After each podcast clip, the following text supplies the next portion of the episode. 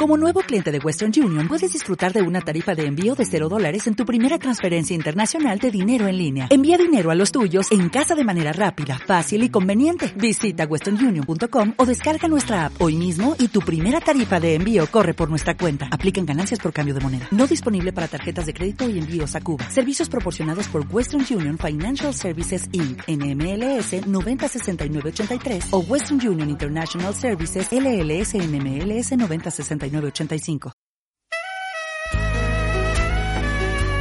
Ladies and gentlemen, MM Adictos.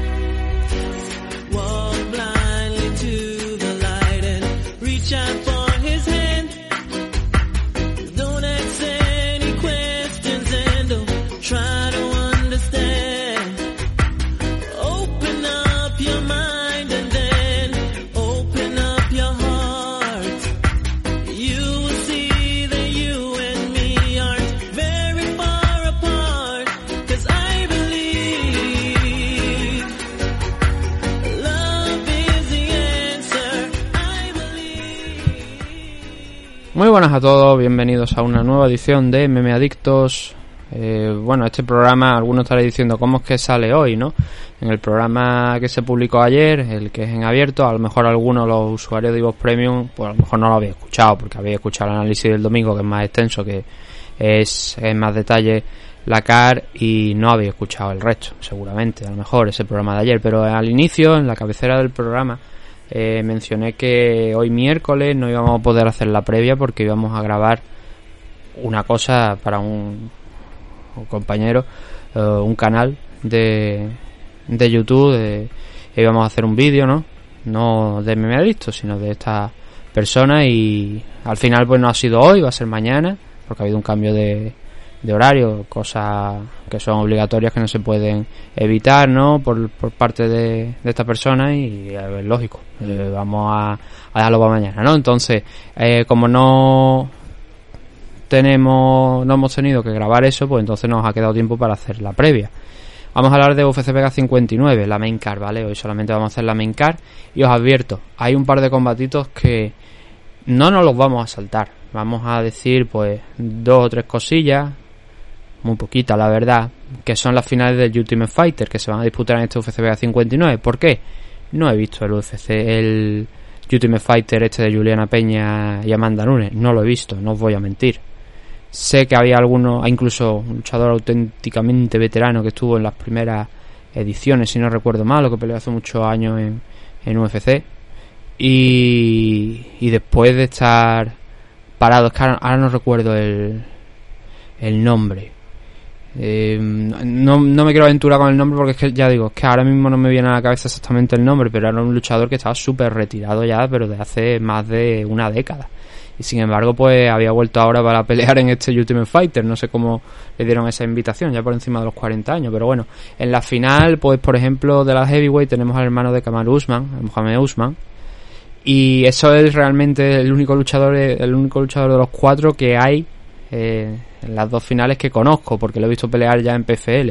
Simplemente por eso, porque al resto de luchadores no, pues no, los, no los tengo en mente, no los he visto y no he visto Ultimate Fighter, así que no puedo. A diferencia de, del Ultimate Fighter anterior, que me tragué la ronda preliminar, bueno, la preliminar, la primera ronda, me tragué todos esos programas de la primera ronda, eh, ya luego lo dejé de ver, pero por lo menos me hice una idea de los luchadores. Aquí difícil, difícil la verdad porque es que no, no he visto nada. Entonces, pues no lo vamos no a saldar como digo, sino a dar dos o tres detalles, las apuestas, a ver cómo se están pagando para que lo tengáis en cuenta quién es favorito, quién no.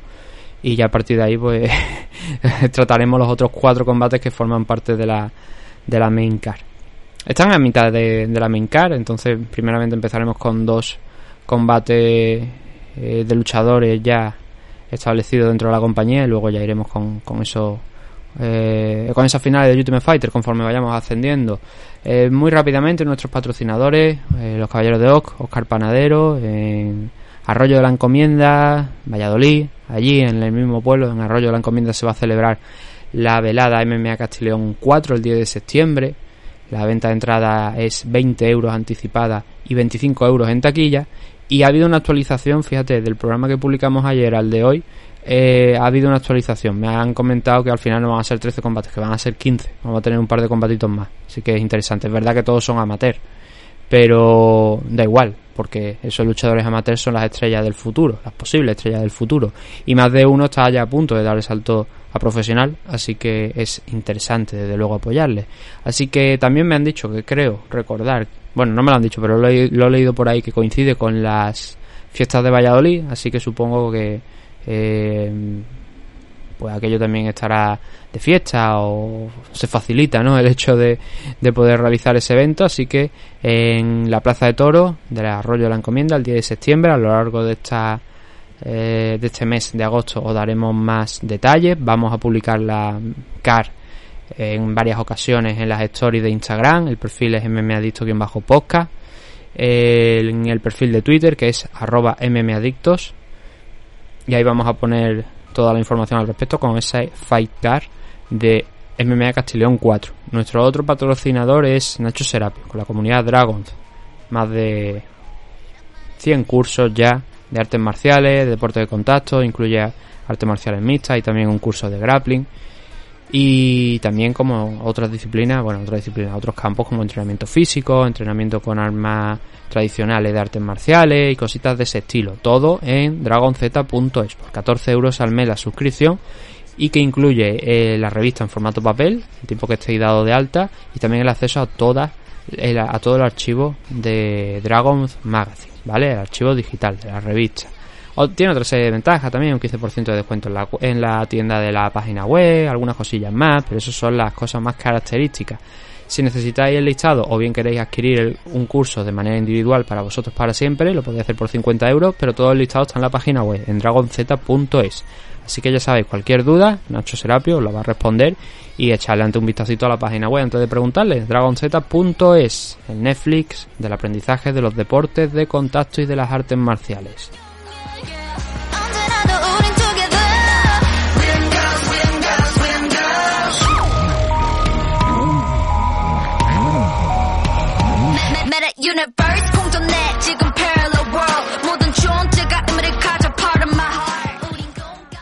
Vámonos ya entonces con este evento de este próximo sábado. Son 12 combates, ya os lo he dicho, nos vamos a saltar dos, entonces, entre comillas, nos vamos a saltar. Nos va a quedar una main card fuera de esas dos finales del Ultimate Fighter de otros cuatro combates.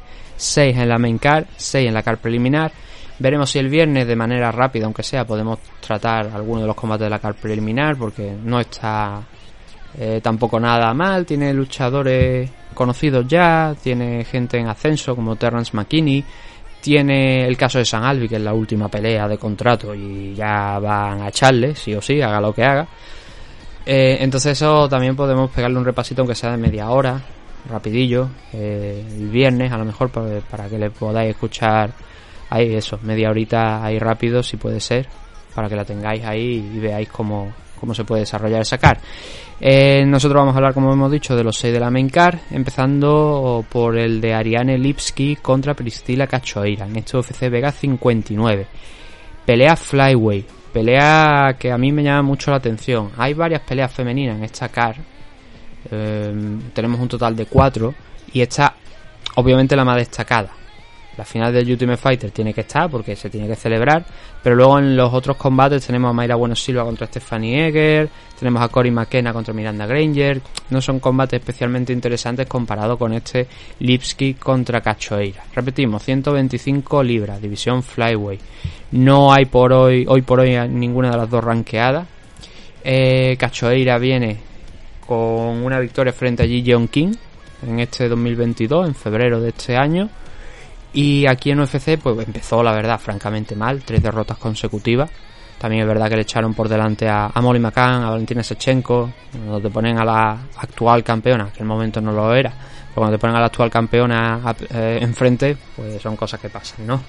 Perdió esos tres primeros combates, luego ganó dos, perdió contra Gillian Robertson, fue sometida, es donde más sufre realmente Priscila Cachoeira en el suelo, y luego ya, pues eso, consiguió derrotar a Jin Jeon King. Y hombre, eh, pues tampoco es que le hayan ido las cosas muy bien aquí dentro de, de UFC, pero al menos ahora viene también de derrotar a Mandy Bone. no ha conseguido más de dos victorias consecutivas. Algo que tienen en común es que las dos se han enfrentado contra Molly McCann. En el caso de Liski incluso también ha peleado contra la argentina Silvana Gómez Juárez, la malvada, que eso fue en KSW, fue la última pelea de, de Lipski en, en KSW antes de dar el salto aquí. Por cierto, ha habido una noticia de alcance en KSW, a ver si sábado quizás podemos hablar un poquito de ello porque son cosas interesantes. Nos estamos dejando también cosas fuera, ¿no? Por ejemplo, analizar un poquillo, aunque ya lo haremos cuando se acerque la pelea, ¿no? Hablar del enfrentamiento entre Topuria y Barbosa, pero para eso todavía queda. Así que algunas noticias, pues a lo mejor a ver si lo podemos tratar el sábado, dependiendo de cómo veamos y, de cómo lleguemos de energía, porque la verdad es que está siendo una semana larga. Y si eso que solamente estamos a miércoles. Hay un meme, de hecho, me parece de Titín, de, Titín, no, de Tintín, eh, el cómic, en el que sale el capitán. Y le dice, eh, eh, vaya semana, y creo que precisamente el meme es ese, ¿no? Eh, Estamos a miércoles, creo que era, o, o a Marte, no sé si era, o no me acuerdo, pero joder, se está haciendo larga la semana. Eh, a ver, Ariane Liski, 14 victorias, eh, 7 derrotas, 6 victorias por KO, 3 por sumisión, 5 por decisión. Realmente no le dicen la reina de la violencia, Queen of Violence, por nada. Pero aquí en UFC la verdad es que no ha podido demostrar mucho. En KSW era intocable, pero aquí ya se complican las cosas, ya empieza a ascender y, y como digo, pues los rivales las rivales empiezan a ser más fuertes. Las 7 derrotas han venido 3 por KO, 4 por decisión y yéndonos a la esquina de enfrente, Priscila Cachoeira, las dos brasileñas, por cierto, en este combate, 11 victorias, 6 por KO, 5 por decisión y de las 4 derrotas tenemos 2 por sumisión y 2 por decisión. Eh, en el punto de, desde el punto de vista de lo que es el físico de una y otra, eh, Lipski es no más alta, pero sí tiene unos cuantos centímetros más de alcance, tam- tampoco mucho, un metro setenta de alcance por el metro sesenta y cinco de, de Cachoeira. Son apenas 5 centímetros, pero lo que tienen en común ambas es que las dos son strikers. Este es un combate donde el- en principio las cosas se deberían decidir arriba. Y digo en principio, porque aquí la cuestión es que Lipski, eh, aparte de que lo hemos comentado, ¿no? En el tema de de cuando hemos estado hablando del récord, que tiene varias victorias por sumisión, eh, aquí en UFC en concreto una, eh, pero em, tiene esas capacidades también, que no es una maestra en el suelo, pero Priscila Cachoeira, la, varias de las derrotas que ha tenido aquí en UFC han llegado precisamente en, en el suelo, en- contra Valentina Shevchenko y contra Gillian Robertson. Sí que puede ser algo que pueda llegar a explotar. em, Lipski llegado el punto, ¿no? Eh, no es tampoco muy común, como digo, en sus combates para nada el ver derribos, takedowns, porque es una luchadora que se desenvuelve más arriba, es más, es más probable que veamos lo contrario, ¿no? Que, bueno, no en este caso, quiero decir, sino en otros combates hemos visto como Lipski es derribada, ¿no? Como la, la consiguen derribar y le consiguen complicar las cosas bastante en el suelo. Pero aún así, creo que ese punto, eh, por pequeño que sea, no es que vaya a ser un factor muy importante, pero creo que puede jugar en favor de, puede ser una carta a tener en cuenta por parte de, de Ariane Lipski. Por lo demás, son dos luchadoras prácticamente eh, similares en muchos aspectos, eh, con un boxeo muy bueno, con en el caso de Lipski no tanto, o sea, no, es un- no son dos luchadoras, ni Cachoeira ni, ni Lipski que sean muy pateadoras, ¿no? Que pateen mucho y que vayan midiendo la distancia. No, no es el caso de la verdad de, las dos, pero mm, son sobre todo, como digo, eso, boxeadoras, ¿no? Es un combate complicado también de, de pronosticar porque Lipski si se puede mover en- también en distancia corta, en dar un pasito adelante y empezar a, a sacar golpes en el clinch y tal, ahí es también donde le puede complicar. Como digo, no son las dos grandes pateadoras, pero Lipski en alguna ocasión ya tiene victorias por, por patadas, no obviamente a las piernas, sino al cuerpo, cuando se vaya alejando, como vimos por ejemplo en el caso de Brandon Moreno, ¿no? cuando se abre una distancia, ahí a lo mejor esas patadas pues pueden llegar a hacer daño. Em, y como digo, es un combate, porque estoy pensando a ver qué os puedo decir de pronóstico para este combate, pero creo que es complicado de pronosticar. La verdad es que Cachoeira no ha impresionado demasiado en los combates que ha tenido. En el último enfrentamiento contra Jin Jeon King, bien podría haber llegado a perder esa pelea. De hecho, fue una decisión unánime para, para Priscila, porque mm, así lo vieron en base a golpes significativos. Pero quien estuvo trabajando, la verdad, bastante bien durante muchísimo tiempo. No recuerdo al 100% ese enfrentamiento, pero sí creo que podría en parte haberse ido para cualquiera de los dos bandos y los tres jueces pues coincidieron que se fuera para Cachoeira. Creo recordar que fue por alguna serie de golpes en concreto, especiales, ¿no? Que daban la sensación de que estaba haciendo más daño, pero como digo, bien podría haber ido al lado contrario y por eso no, no fue una victoria tampoco de, de Cachoeira muy muy limpia, así que digamos, ¿no? O sea, dominante y dos de las tres derrotas, como digo, aquí en UFC han llegado por sumisión. La- las tres victorias que tiene estaban un 3-3. Eh, no, perdón, 3-4. Eh, dos de ellas han llegado por, por KO. Mientras que en el caso de Liski, mm, casi todas sus victorias aquí en, UFC han llegado por decisión. Tampoco es que tenga muchas más. Eh, tiene, de hecho, me parece que son las. Bueno, tiene de hecho las mismas que Priscila Cachoeira. Tres victorias contra Isabela de Padua, contra Luana Carolina, contra Mandy Bond. Eh, la de Mandy Bond, quizás incluso sin finalizar a su rival, podríamos decir que a lo mejor es la actuación más dominante que ha tenido aquí dentro de, de la compañía. Y hombre, como base le sirve, ¿no? Ella eh, tiene, como hemos visto, bastantes victorias por KO y es una luchadora dura, donde mm, mientras se mantengan en standing las cosas van a ir bien, pero en este caso, como Cachoeira, yo creo que también va a querer mantener la pelea de pie, porque abajo es donde se puede perder. Eh, en principio, para mí, la favorita sería Lipski en este duelo de brasileña. En temas de mm, apuestas, pues vamos a ver. 1.57, 2.50 para Cachoeira. Están en favor de Lipski, en 1.57. Tampoco creo que haya mucha diferencia entre ambas, pero sí que es verdad que a lo largo de su carrera Lipski ha demostrado eh, más pegada, mejores movimientos y Cachoeira a veces que se complica la vida, la hostia a la hora de, pelear. Y estoy de acuerdo con, como he dicho, con, con esta, estas cuotas, pero veremos a ver el, sábado, ¿no? Es un combate que, como digo, es bastante difícil porque no hay grandes diferencias entre una y otra, como para esto es de esta manera o esto es de la otra, sino que son dos luchadores que van a ir de frente. Y que aquí el, la que lo quiera más, muy probablemente sea la que lo gane. Y que sea un combate incluso hasta muy probablemente que se vaya a decisión. Augusto Sakai contra Sergei Spivak, 265 libras. División Heavyweight. ¿Qué tenemos por aquí? Bueno, pues a ver, tenemos a un Sakai y a un Spivak que están los dos rankeados, o por lo menos Sakai, sí, Sakai todavía también está rankeado Spivak, que es el que no está. Ha estado en alguna ocasión, yo tenía en mente que era Spivak el rankeado, pero no lo está ahora mismo, ha estado, eso sí. Sakai está el decimocuarto. Y Sakai viene con un 15-4-1 de récord, pero por contra viene con tres derrotas consecutivas.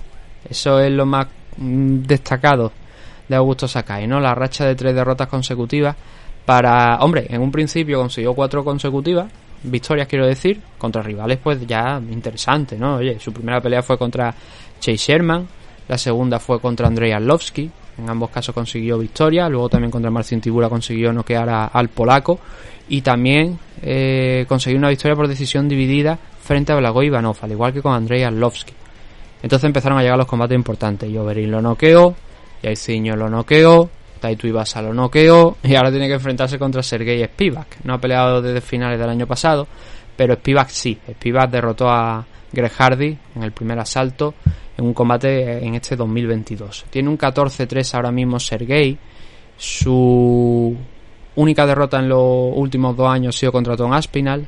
En los últimos cinco viene con un 4-1 pero solamente con una racha de una victoria, porque anterior a, ese, a esa victoria frente a Greg Hardy había perdido contra Tom Aspinall. Eh, también tiene una derrota contra Marcin Tibura y contra Walt Harris, que han sido las derrotas que ha tenido aquí en UFC junto con las de Tom Aspinall. Victoria contra Taito Ibasa, algo que por ejemplo no tiene Augusto Sakai, fue por sumisión, pero claro, es donde eh, Tuivasa se mueve un poquito peor. Analizando el récord de uno y otro, como hemos dicho, tiene 15-4-1 Augusto Sakai, el brasileño, situado en esa decimocuarta posición y tiene 11 victorias por KO, 4 por decisión. De las 4 derrotas, Sakai ha tenido 3 por KO y una por decisión. Además tiene pues ese empate que hemos mencionado, que llegó cuando estaba todavía dentro de, o sea, fuera de UFC. Es más, estaba, estaba en Bellator y de Bellator saltó aquí a, a UFC a través del Dana White Contender Series. En el caso de Spivak, 14-3, de esas 14 victorias son 6 por KO, 6 por sumisión y 2 por decisión, y de las 3 derrotas 2 por KO y 1 por decisión. El factor, obviamente, uno de los a tener en cuenta aquí, uno de los factores relevantes es el suelo de Spivak, ¿no? Esas 6 sumisiones y cómo ha sometido aquí en, en UFC no a muchos luchadores, de hecho me parece que el único que ha sometido creo que ha sido precisamente Taito Ibasa, pero sí como em, depende en muchas ocasiones o mezcla mucho también el trabajo en el suelo. Eh, cosa que Sakai, pues la verdad es que no. Sakai es un noqueador y Sakai pelea en standing. Y fuera de eso, pues mm, no suele intentar, en alguna ocasión ha podido llegar a intentar algún, mejor algún takedown, por ejemplo en el combate contra Taito Ibasa lo intentó, contra Jercinho no lo hizo, en el caso de Alistair Overing sí que bueno no, no, no, él no consiguió los takedowns al contrario fue él el que sufrió los takedowns de Overing que eso también se salía de la norma la verdad. Y, mm, y, eh, no suele no suele no es un luchador no y en temas de defensa de takedown realmente ha sido Overing el que lo ha conseguido derribar os podéis hacer la idea que a lo mejor la defensa de takedown de, de, Sakai con Spivak puede que claudique, puede que clave rodilla, ¿no? O al menos por cuando lo intente derribar Spivak. Eso es si consigue pasar por las manos de, de Sakai. Como venimos en temas de físico, pues los dos tienen la misma altura, los dos están en el metro noventa, metro noventa y ocho de alcance para Spivak, metro noventa y seis, noventa y cinco para Sakai. Así que ahí no, realmente no hay una diferencia como digo, eh, más que sobre todo en este combate el trabajo en el suelo, ¿no? El grappling. Eso es clave. Spivak lo mostró contra Greg Hardy en esa victoria que tuvo también por su misión frente a Taito Ibasa, eh, contra Carlos Felipe, contra Jared Bandera. Aunque esas victorias finalmente acabaran siendo conseguidas por TKO, por tal, muchas de esas victorias han ocurrido en el suelo, han ocurrido gracias al gran amparo en el suelo, por eso es relevante, ¿no? También hay que tenerlo muy en cuenta, el trabajo en el suelo de, de que probablemente sea la baza, sea una de las cartas que juega aquí en este enfrentamiento contra Augusto Sakai. Spivak viene, ya lo hemos dicho, de derrotar a Greg de controlarlo, de tirarlo al suelo, de finalizarlo con el Gran Pound, al igual que como hizo con Jared Pandera. Y en UFC actualmente pues tiene un récord de nada despreciable, la verdad, pero son cuatro, cinco victorias y tres derrotas. Tiene, como digo por ahí, pues varias victorias por sumisión, así que yo creo que ahí es donde va a estar la cuestión. En el caso de, Sakai, eh, ya lo hemos mencionado, que viene con tres derrotas consecutivas, todo lo anterior fueron victorias, así que está 4-3 dentro de UFC, pero necesita esa, ese rebote, ¿no? Ese ganar la victoria para ponerse en positivo, porque si no, para empezar Espiva le va a quitar la posición en el ranking, obviamente, no es para menos, pero muy probablemente a lo mejor estaríamos viendo lo último de Sakai aquí dentro de, UFC. Como bien sabéis, Sakai era uno de los nombres que dio Juan Espino, que dijo a lo mejor no me enfrento a él en París, pues al final no, al final es Sakai contra Spivak y se va a disputar este sábado 6 de febrero. 6, ¿no? Me, o sea, 6 de febrero, anda que yo, 6 de agosto. 6 de agosto de febrero, no sé yo en qué coño estoy pensando. La verdad es que es tardecillo ya cuando estoy grabando esto, no tampoco muy tarde, no es de noche, todavía ya a últimas horas de la tarde y la verdad es que ya no, no tengo la cabeza tampoco mucho para pa esto, pero eh, como hemos dicho, viniendo a Osakai con esa racha de, de derrotas consecutivas, siempre respetándolo por la pegada que tiene, que nos ha mostrado aquí dentro de la compañía y también fuera, Spivak es más completo. Spivak tiene capacidad de, de caos tanto en standing como en el suelo y precisamente esa es la clave, el suelo. Yo creo que Spivak, eh, viendo lo que hemos visto de Sakai en determinadas ocasiones, lo debilucho que fue, entre comillas, con la defensa de takedown, sobre todo cuando se fue cansando en ese combate contra Overing, yo creo que puede ser la clave, ahí donde Spivak debe intentar apretar un poquito más a, Sakai. Eh, es un combate con un pronóstico sencillo, pronóstico fácil, obviamente la idea es que eh, Spivak gana esto, eh, que se puede dar el resultado también contrario, que Sakai noquea Spivak, ¿no? Ya se han dado casos donde Spivak ha caído noqueado, también Sakai. Pero eso, el trabajo en el suelo va a ser primordial. Si Spivak no consigue derribar a Sakai, entonces las opciones de Sakai obviamente aumentan. En el tema de las apuestas, yo ya doy mi favorito, Spivak, 1.41 para Sergei, 3.05 para Augusto Sakai. Yo creo que incluso puede ser que hasta sea poco, teniendo en cuenta que viene con esas tres derrotas y lo que pasó en el enfrentamiento contra Overing, ¿no? y sabiendo qué clase de luchador es llama la atención. La verdad que este, eso así, podría ser incluso hasta un poquito más, más grande.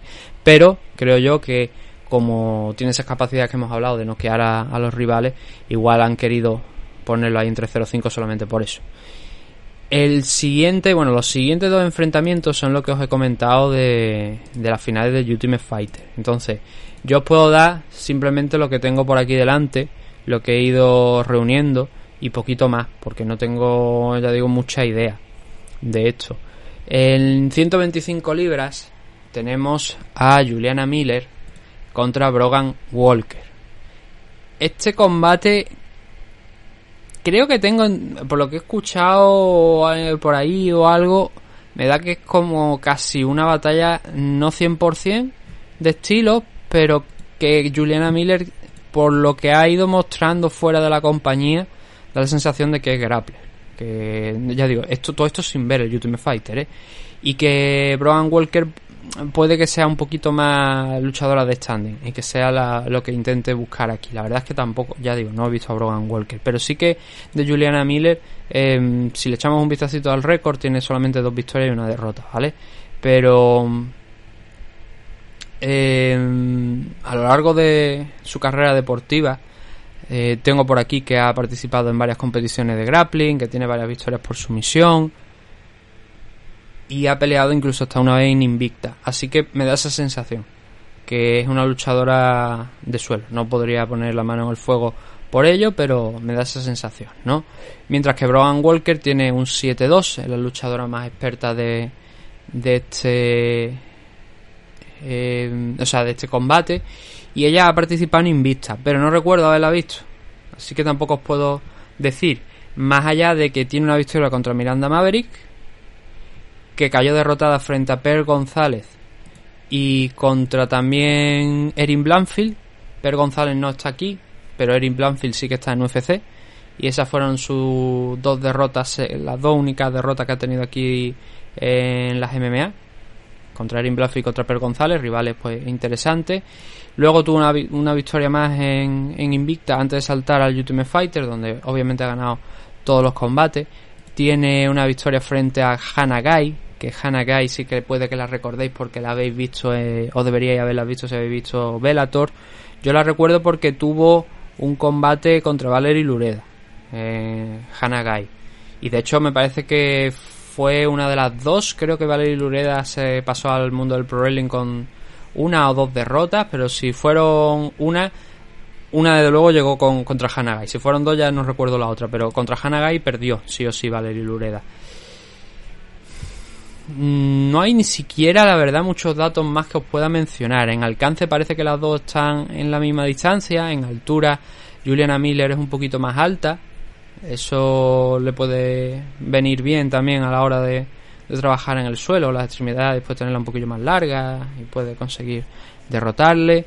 Eh, no tengo favorita aquí, no, lo siento, pero es que es así, ya lo estoy diciendo.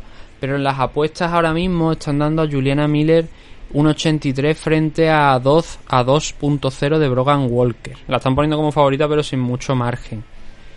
Poner a una luchadora de 2-1 favorita frente a Brogan Walker con un 7-2 algo han debido ver.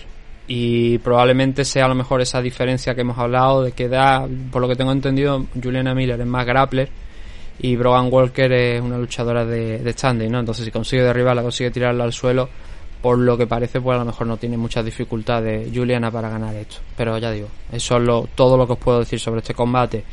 Al igual que en el siguiente, tenemos a Zack Pauga frente a Mohamed Usman. Bien, a ver, a Mohamed Usman sí que lo he visto pelear. Lo he visto pelear en PFL, pero precisamente eh, fue una derrota. Eh, ¿Cómo? Por eh, sumisión. Le derrotaron por sumisión, sin poder tampoco hacer mucho. Y no fue un luchador súper conocido que, digamos, eh, lo ha derrotado a alguien que a lo mejor haya peleado aquí en UFC. Estamos hablando de Brandon Sales, que era un luchador en, aquel momento sin tampoco mucha experiencia, pero consiguió derrotar al hermano de, de Kamaru. Y tiene otra derrota también, Mohamed, para ese 7-2 de récord que tiene el luchador nigeriano, que, per- que fue una derrota frente a Dontel Mays, luchador que hemos visto esta semana pasada, y fue una decisión. No fue en PFL, fue en otra compañía, y eso es lo que ha hecho. Eh, su último combate antes de entrar en, en el Ultimate Fighter fue ese de PFL. Por lo demás, tiene dos o tres victorias por KO. Bueno, tres, cuatro. A ver, déjame que mire exactamente cuántas son las victorias por de Mohamed. Son tres, son tres. Dos por sumisión, porque tiene una base de wrestling, al igual que, que el hermano. En el caso a lo mejor de un luchador de 265 libras, pues menos común ver a lo mejor wrestling, ¿no? Pero eh, sí que tiene esa base de, de wrestling, que es una cosa de que podría llegar a utilizar en este combate contra Zap Pauga, mientras que Pauga tiene un 5-0. Es un luchador que tiene menos experiencia, la verdad es que a nivel de nombres tampoco ha conseguido mucho. Lo que pasa es que su carrera sí que es verdad que se puede considerar como que ha sido un poquito más importante. Lo hemos visto dos veces en Cage Warriors, la última el año pasado, en una de ellas derrotó a Marcus Pérez, que es un luchador que sí que hemos visto en, UFC en alguna ocasión. Teniendo en cuenta también que aquel combate contra Marcus Pérez, Marcus Pérez no es un luchador heavyweight. Eh, entonces diréis, oye, pero esto es la heavyweight, porque el combate fue en la división light heavyweight. Y Marcus Pérez incluso puede pelear un poquito más abajo. En UFC peleó contra Dricus Duplessis en 185, así que digamos que era un combate pues relativamente sencillo, ¿no? Y luego también al principio de su carrera tuvo tres combates en la LFA, así que eso hay que valorarlo. Yo creo que eso es lo que le sirve para cuando nos vamos a las apuestas ver esa enorme diferencia que hay entre uno y otro, que bueno, tampoco es excesiva, ¿no? Pero 1.42 de Zapauga frente a 3 de Mohamed Usman. A mí, mm, ya digo, el único combate que he visto de Usman fue en PFL y no me impresionó. No fue tampoco nada destacado, eh, wrestling tampoco excesivamente fuerte, pero es un luchador que sigue aprendiendo. Que al igual que Pauga por otra parte, pero Pauga es más veterano. Pauga tiene 34 años y Usman tiene un, añito, dos añitos menos. Así que mm, tampoco, no sé, las apuestas están dando a, a Pauga no le he visto pelear, la verdad, por lo que no puedo decir. No vi, no recuerdo. A lo mejor vi, vi- vi aquel combate contra Marcus Pérez en Cage Warrior, pero no recuerdo lo que lo que vi, ¿no? Si es que lo llegué a ver. Entonces no os puedo decir nada, la verdad. Lamento esto. No es a la altura de seguro de lo que vosotros esperáis, sin ninguna duda, pero es que no he visto el Ultimate Fight. Entonces, de estos luchadores que han estado peleando en otras compañías, pues he visto algunas cosillas, he visto otras. Y en el caso de Pauga, pues no lo recuerdo. Siento no, uh, no, no poder deciros mucho más. Pero bueno, esas son las dos finales del Ultimate Fighter, esa de 125 libras y esa de la división Heavyweight entre Pauga y el hermano de Kamaru Usman, Mohamed Usman. 5-0 de Pauga, 7-2 de récord para Mohamed Usman.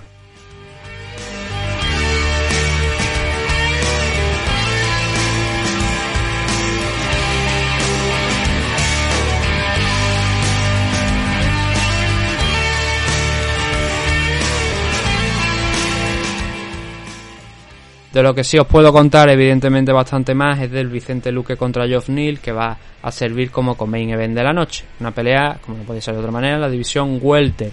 Vicente Luque en sexta posición se la juega porque eh, Geoff Neal está en decimotercera posición. Es decir, la subida que puede pegar Geoff Neal de conseguir derrotar a Vicente Luque es bastante grande. Pero claro, de la misma manera, ¿qué posibilidades tiene eh, Geoff Neal de derrotar a Vicente Luque?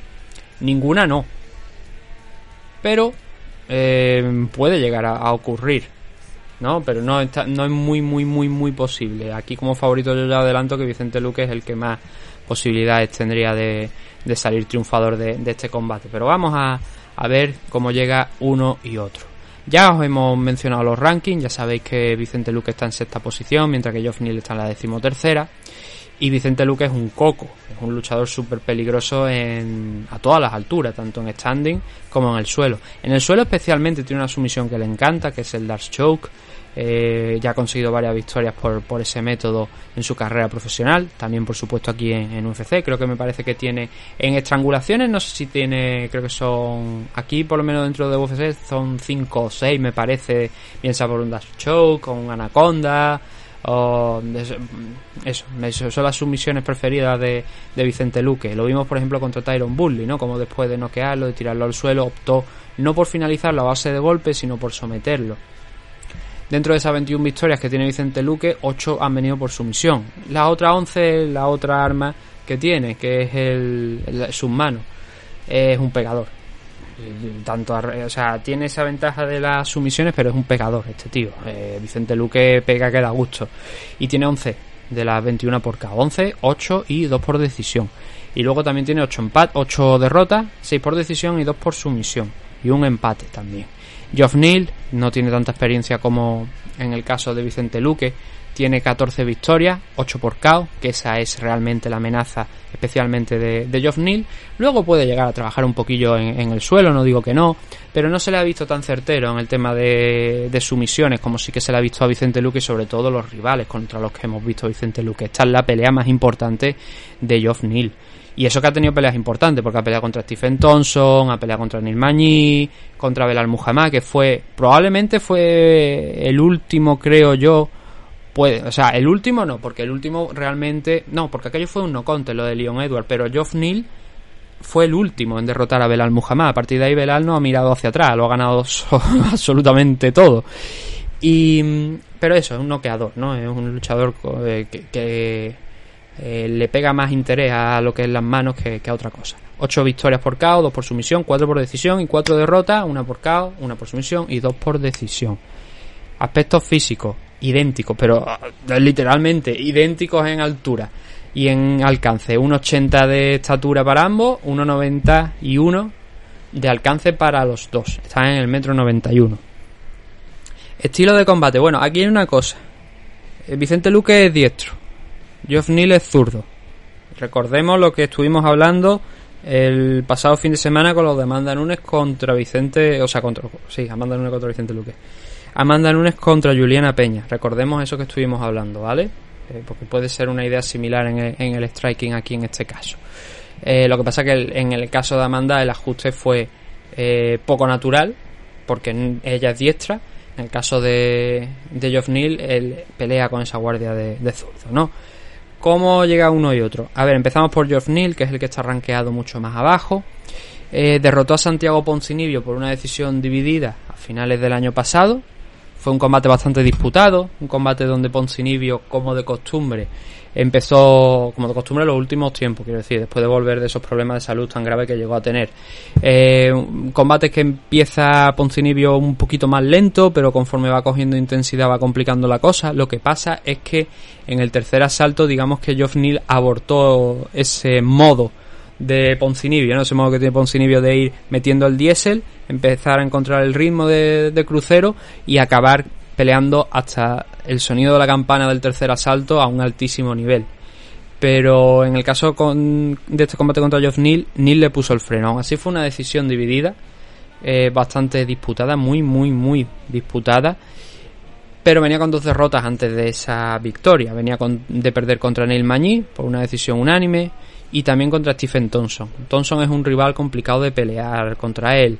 Eh, sobre todo si no tienes las capacidades de cerrar a distancia, eh, echarte encima de él e intentar presionarle y derribarle porque es un luchador que se mueve muy bien con terreno para correr, ¿no? Y evita muy bien los golpes, trabaja mucho las piernas, es muy certero con las manos porque esa eh, idea que tiene de se acerca, no mete eh, los golpes muy rápido y retrocede y cuando tú avanzas es todavía peor porque te tiene ya preparadas la- las manos para contrarrestarte o las patadas también. Entonces es un combate complicado, ¿no? Si no tienes ese extra como por ejemplo vimos en el caso de Belal Muhammad, ¿no? Cuando se enfrentó a Stephen Thompson, como estuvo trabajando con él en la corta distancia y derribándole en múltiples ocasiones para alzarse con la victoria. Luego tiene también otras victorias importantes. Bueno, esa de Belal Muhammad, al que le dio muchísimos problemas, pero ya digo, a partir de ahí Belal Muhammad como que dobló la esquina y ya no miró atrás. Ya dijo, a partir de ahora todos son victorias, quitándose no contes contra Leon Edwards.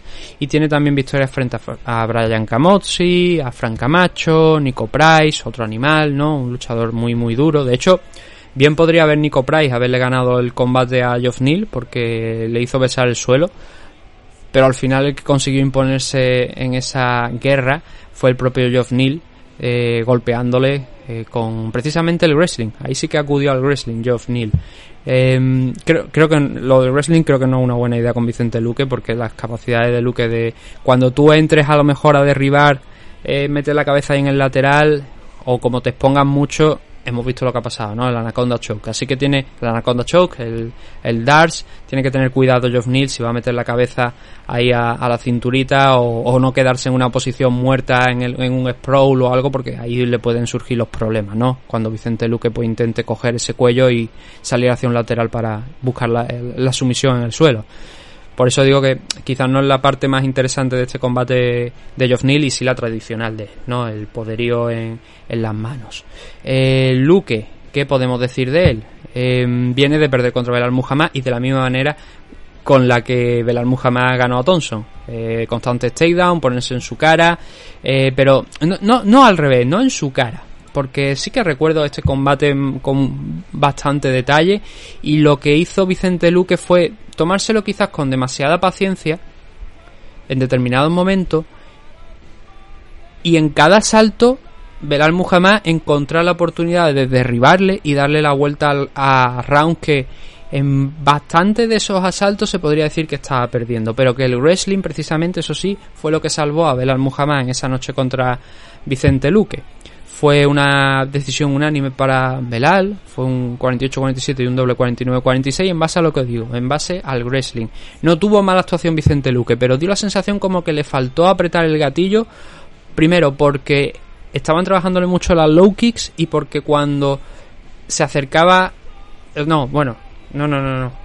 El que estuvo trabajando, sí, o sea, eh, iba yo en lo correcto en, el argumento que quería deciros. Es que eh, me ha despistado una cosa que, he visto y ya me, me estaba yendo. Eh, Vicente Luque, eso, trabajó mucho las low kicks, pero precisamente eso fue lo que a priori le sirvió a Belal Muhammad para poquito a poquito y acercándose, viendo cuando le, pateaba, eh, estar atento ahí para dar ese pasito al frente e intentar derribar muchas veces usando la contra, ¿no? Usa- aunque estuviera en el exterior de la jaula, en la parte de fuera, usar eso para derribarle, ¿no?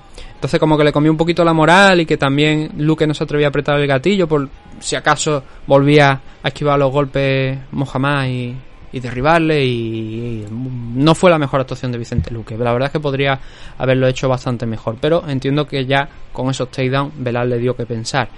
A Michael Chiesa lo sometió, cosa que a lo mejor no es que nos pueda llegar a coger por sorpresa, pero Chiesa fue uno de esos luchadores que se la jugó, que como bien sabéis, Chiesa es un tío que eh, se mueve mucho, que pone un ritmo alto, que intenta derribar y tal, y se la jugó y acabó siendo sometido precisamente por eso, por, por intentar meter la cabeza abajo, por intentar derribar y, y Vicente pues dio buena cuenta de ello con la, con la sumisión, ¿no? Lo de Tyron Bully lo hemos comentado, como estuvo persiguiendo a base de golpes cuando Bulley estaba tocado y al final Bulley se tiró al suelo y ahí fue donde lo cogió Vicente Luque con la sumisión. Noqueó a Randy Brown, noqueó también a Nico Price en un combate que si no recuerdo mal, sí, era revancha de uno que habían tenido anteriormente, que también gan- ganó Vicente Luque, precisamente por ese método del que llevamos hablando un buen puñado, por eh, sumisión, por el Dash Choke. Y se me estaba olvidando que eh, el combate con Belal Muhammad también fue una revancha, ¿vale? Que ese dato no lo había dado, pero estaba viéndolo por aquí ahora y digo yo, es verdad, fue una, una revancha. Pero en ese primer combate noqueó Vicente Luque a Belal Muhammad. De las poquitas derrotas que tiene Belal en, en UFC. Eso, es un luchador temible, es un luchador con muchas victorias por KO aquí en UFC, con muchas, mucho, pero vaya, muchísimos más combates que, que Geoff Neal aquí dentro de la compañía y que muy probablemente pueda defender esta posición.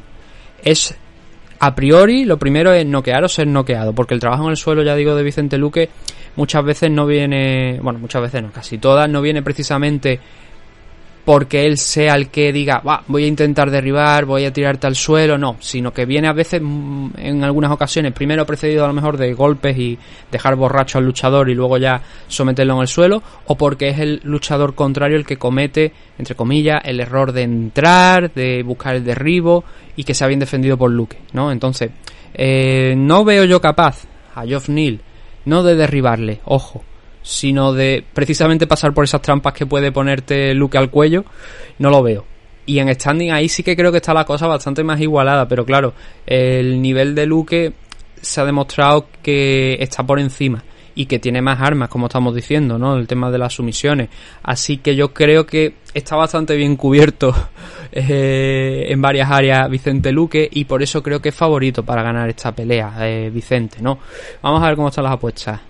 Sí, no solo, yo creo que también influye los rankings, ¿no? Un poquillo a lo mejor. Vicente Luque está en 1.56, Geoff Neal está en 2.55. No es mucha, mucha diferencia. Yo creo que atribuida también a las capacidades de KO que tiene Geoff Neal. También hay que ver cómo pasa Vicente Luque por la guardia de zurdo.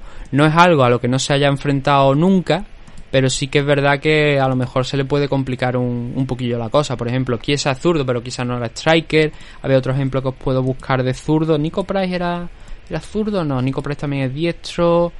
Ah, ahora mismo es que no, no, no encuentro otro ejemplo de, de zurdo. Creo que Kevin Lee, ¿no? Me parece que es zurdo también. No, diestro también. Ah, no recuerdo.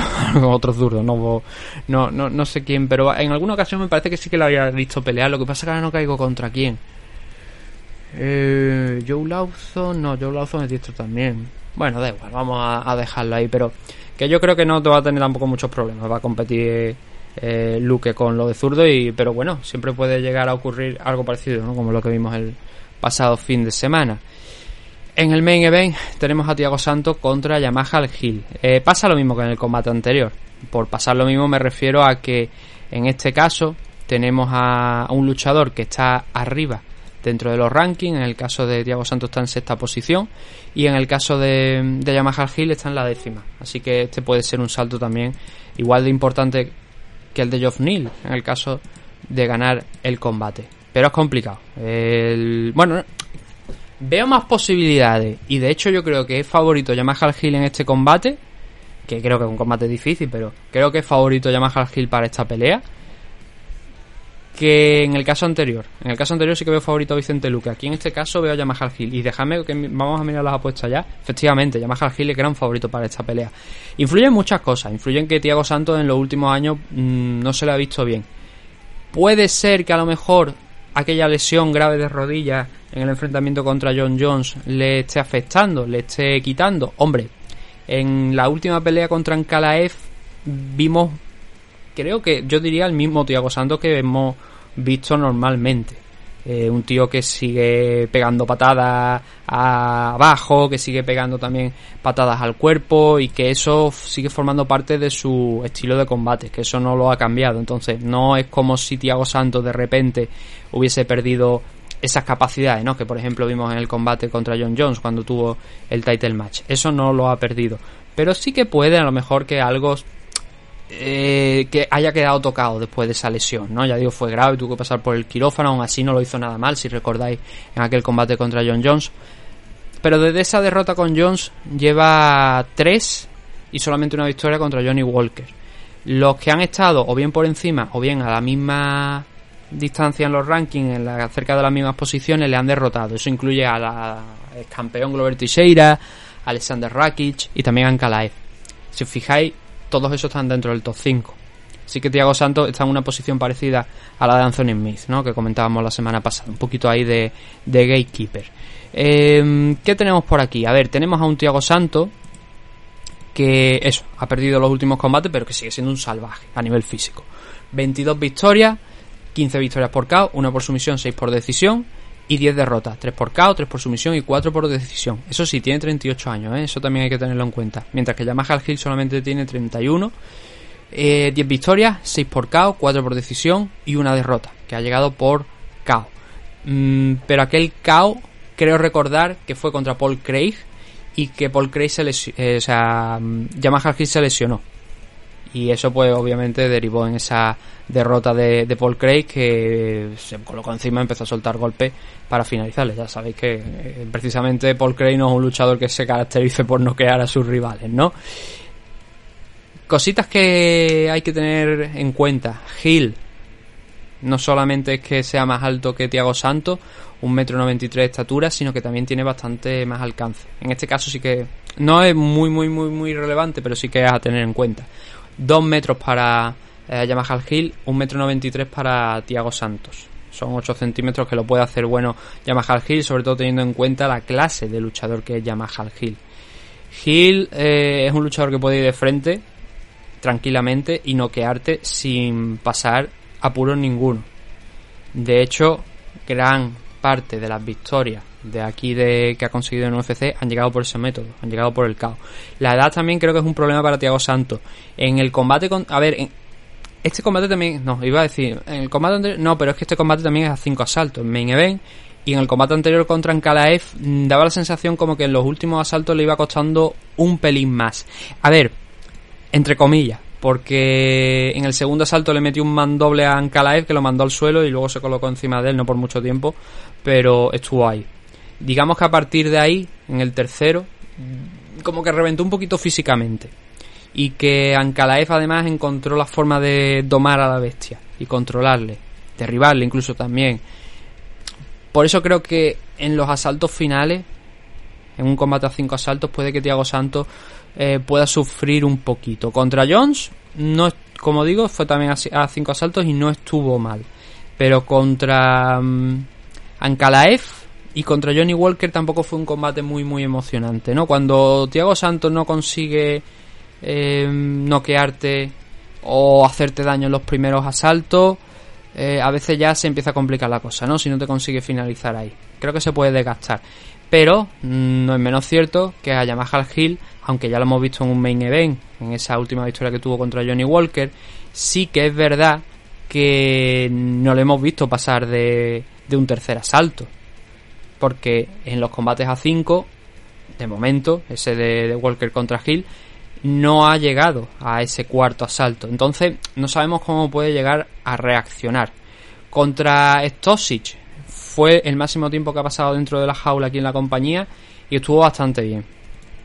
Un poquito más desgastado en el tercero que en el primero, como no podía ser de otra manera. Eh, pero aún así lo hizo bien, aguantó bien y es uno de los factores que hay que tener en cuenta para esto. Yo creo que ese factor de cardio a priori debería favorecer a Gil si no se revienta en los primeros asaltos. Es decir, si intenta meterle un ritmo muy, muy, muy, muy alto a Tiago Santos y por lo que sea no consigue noquearlo dentro de ese primer, segundo asalto y ha gastado mucha energía, entonces ya la cosa se le complica. Pero yo tengo fe aquí en Yamaha Gil. Estamos hablando, bueno, de, las cosas que pueden hacer, pero realmente no hemos hablado de, del récord, ¿no? De lo último que han hecho. Eh, Hill ha noqueado a Walker y a Cruz en los últimos enfrentamientos. Ya hemos dicho que lo de Paul Craig fue una lesión en el suelo, se lesionó uno de los brazos y ya, pues Craig a base de golpes puso el punto y final. Pero el resto son victorias, quitando una que se fue a un no contest que le dieron, eh, o sea, ese combate se convirtió en un no contest porque Yamaha Hill tuvo un test antidopaje, creo que dio positivo por marihuana, me parece que fue un evento en Las Vegas, entonces le cambiaron ese resultado, pero ahí también noqueó a, a Clitson Abreu, que fue el rival esa noche. Es la característica principal de Yamaha Hill, el poderío, las capacidades de caos.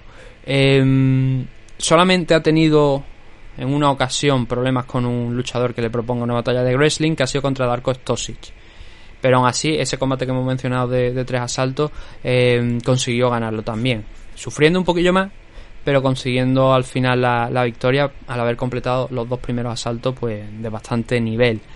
Eh, por lo que esas son las bases de Yamaha al Hill no yo creo que es un combate que Hill muy probablemente intentará finalizar en poquito tiempo. Y en el caso de, de Tiago Santos es un luchador duro eh hay poquitos hombres que lo hayan conseguido noquear en el primer round. Musashi, David Branch y César Ferreira. No, César Ferreira fue una sumisión. Tiene derrotas por sumisión, eso sí, en el primer round. Eh, Eric Spicely, César Ferreira. A mí Thiago Santos nunca me ha dado la sensación de tampoco ser un super luchador, pero tuvo una trayectoria bastante parecida a Anthony Smith. Yo creo que la, de hecho se enfrentó a Anthony Smith en la división middleweight, le pegó una patada al hígado y, y lo acabó tumbando, ¿no? Con esa patada al hígado. Em, pero son luchadores que a lo mejor funcionan un poquito mejor en la división middleweight en el caso de Thiago Santos porque es fuerte físicamente pero que eh, ya en este punto de su carrera eh, es mejor en la light heavyweight porque ya no tiene que cortar peso no ya son 38 años ya cuesta dar esas 185 entonces una parte de la carrera de Thiago Santos la desarrolló en middleweight. Eh, pero al dar el salto aquí a, a la división light heavyweight cosechó un par de victorias dos tres victorias que le sirvieron para tener esa oportunidad por el título, ¿no? En lo que digo, un camino un poquito parecido al de Anthony con la salvedad de que Thiago Santos consiguió noquear a Jan Blachowicz. Que eso es, un- desde luego, un hito muy importante, noquear a- al ex campeón de la división. En aquel momento, pues obviamente Blachowicz mm, no había conseguido el título, ¿no? Todo vino después. Eso le sirvió para el combate contra John Jones, donde Jones hizo una actuación bastante mediocre y donde Thiago Santos con una pierna estuvo dándole bastante más problemas, que es una de las bases ¿no? de Thiago Santos, como hemos dicho, las patadas al cuerpo, las patadas, a, o sea, low kicks, eh, pegan muy duro. Y hemos puesto varios ejemplos, ¿no? Por ejemplo, a, como a, Anthony Milo noqueó con una middle kick al cuerpo, al hígado. Y a John Jones le dio problemas con los low kicks, hasta que, como digo, se lesionó, ¿no? Cayó por sumisión frente a Glover Teixeira, es la tarea pendiente de Thiago Santos, el suelo, pero aún así, aunque creo que es esa eh, la tarea pendiente, eh, por mencionaros algo, en el combate contra Anthony Smith también vimos como cuando Anthony Smith estaba dominando, incluso creo recordar que había llegado a la montada, eh, consiguió revertir, esperando el momento adecuado, Thiago Santos la posición y colocarse encima. Y en algunas otras ocasiones hemos visto que contra peores wrestlers sí que se atreve a derribar. Yamaha Hill Mm, lo que hemos dicho, el, único antecedente así eh, que podamos comentar realmente a lo grande es el de Darko Stosic. Y Stosic, eh, el tercer a- asalto hay que reconocer que se lo complicó. Pero no sé yo si Thiago Santos va a tener... A ver, la fuerza la tiene. Pero si va a proponer ese game plan, no creo. No creo, la verdad. Y cuanto más se reviente físicamente los primeros rounds, más... eh, peor lo va a pasar en los terceros, en, el- en los asaltos de campeonato, en el cuarto, en el quinto. Ya he dicho que mi favorito es Yamaha Hill, pero por plantear una estrategia a Thiago Santos, el patear aquí es complicado también porque conforme patees lo mismo te encuentras con una contra de, de Hill y buenas noches señora, y eso es peligroso. Pero por estrategia de Thiago Santos la verdad es que tampoco no le tengo mucha fe a Thiago aquí en, en este combate. Quizás por puntos a lo mejor, aunque digo con 38 años y tal, a lo mejor conforme vayan pasando los minutos se igualan las fuerzas porque Hill no ha llegado a un cuarto quinto asalto, mientras que Thiago Santos sí ha apretado los dientes y aunque un poquito más cansado que en los primeros rounds como es normal, no ha estado del todo mal en esos asaltos finales, pero a lo mejor la edad ya le juega en contra, sobre todo contra alguien 7, 8 años más joven, ¿no? Así que la verdad es que tampoco se me ocurre qué posible game plan puede tener Thiago Santos para ganar esta pelea, más que el de intentar noquear a, a Yamaha Hill. Pero ya hemos visto que Hill es eh, prácticamente indestructible, que la única derrota que tiene por KO realmente vino por una. Bueno, la única derrota que tiene por KO, la única derrota que tiene, vino realmente por esa lesión en ese combate contra Paul Craig. Está todavía por probar, ¿no? El mentón de, de Yamaha Hill. Vamos a ver si es Thiago Santos ese hombre o si, como creo que es lógico, Yamaha Hill consigue derrotar a Thiago Santos y continúa con ese ascenso eh, meteórico, la verdad que está pegando porque de no haber de no haberse lesionado contra Paul Craig a lo mejor la historia habría sido diferente y de no haberle quitado esa victoria por el positivo por marihuana frente a Clifton Abreu, pues que ahora podría estar totalmente invisto dentro de UFC. No, so- o sea, no solamente de UFC, sino de su carrera, ¿no? Nombre a tener muy en cuenta Yamaha Hill. El, bueno, ya hemos dicho, ¿no? Cómo están las apuestas. 1.36 para Yamaha, 3.30 para Tiago Santos. Y nada más. Eso es todo lo que teníamos para esta previa. Vamos a dejarla en una horita. Así que ya bastante bien. La vamos a publicar ahora en cuanto acabemos para que la tengáis ahí. Hacemos una edición rapidita y la sacamos para que la escuchéis. Así que lo único que me queda es daros las gracias por habernos escuchado, pendiente de las redes sociales, no solamente de las mías, no voy a dar el nombre de donde vamos a colaborar todavía, eso es sorpresa, aparte no lo he hablado con él, así que no sé si le gustaría que se anunciara antes, pero en el momento tenéis que esperar. Vamos a dar una clase de historia, eso sí, vamos a hablar de, de historia, de cositas que han pasado eh, tiempo atrás y también de MMA japonés, por supuesto, así que vamos a, a ver cómo sale, qué tal. Así que nada, eh, atentos ahí y espero que os haya gustado esto. Ya digo, si podemos pegamos un repasito rápido a los combates de la CAR preliminar el viernes, si no, pues lo dejamos aquí simplemente con este análisis de la main CAR. Pero eso sí, eh, análisis de este evento será completo el domingo y a lo mejor hacemos un poquito el sábado por tema de noticias o pegarle un repaso a algo, resultados de algunos otros eventos y, alguna cosilla especial. Ya iremos viendo, ¿vale? Pero esto tenía que salir y bueno, ahí lo vais a tener. Así que nada, un saludo a todos, gracias por habernos escuchado y nos vemos dentro de poco con más MMA Adictos. Hasta pronto.